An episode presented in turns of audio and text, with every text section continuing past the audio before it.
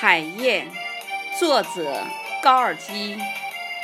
在苍茫的大海上，狂风卷集着乌云，在乌云和大海之间，海燕像黑色的闪电，在高傲地飞翔。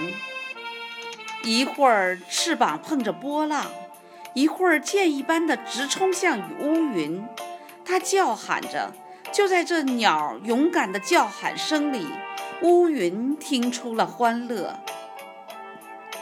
在这叫喊声里，充满着对暴风雨的渴望；在这叫喊声里，乌云听出了愤怒的力量、热情的火焰和胜利的信心。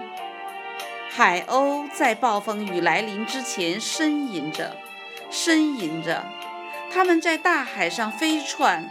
想把自己对暴风雨的恐惧掩藏到大海深处。海鸭也在呻吟着，它们这些海鸭啊，享受不了生活的战斗的欢乐，轰隆隆的雷声就把它们吓坏了。蠢笨的企鹅胆怯地把肥胖的身体躲到悬崖底下，只有那高傲的海燕勇敢的、自由自在的。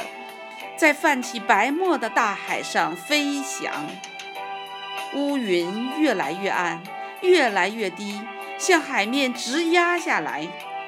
而波浪一边歌唱，一边冲向高空，去迎接那雷声。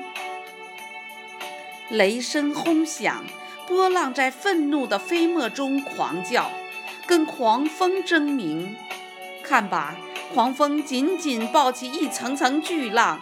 恶狠狠地把它们甩到悬崖上，把这些大块的翡翠摔成尘雾和碎末。海燕叫喊着，飞翔着，像黑色的闪电，箭一般地穿过乌云，翅膀掠起波浪的飞沫。看吧，它飞舞着，像个精灵，高傲的黑色的暴风雨的精灵。它在大笑，它又在嚎叫。他笑那些乌云，他因为欢乐而嚎叫。这个敏感的精灵，他从雷声的震怒里早就听出了困乏。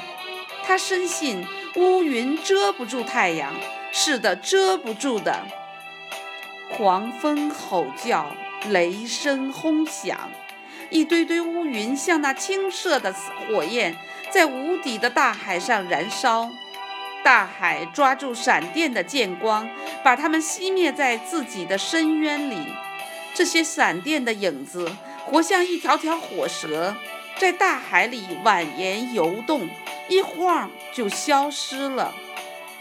暴风雨，暴风雨就要来了！这是勇敢的海燕，在怒吼的大海上，在闪电中间高傲地飞翔。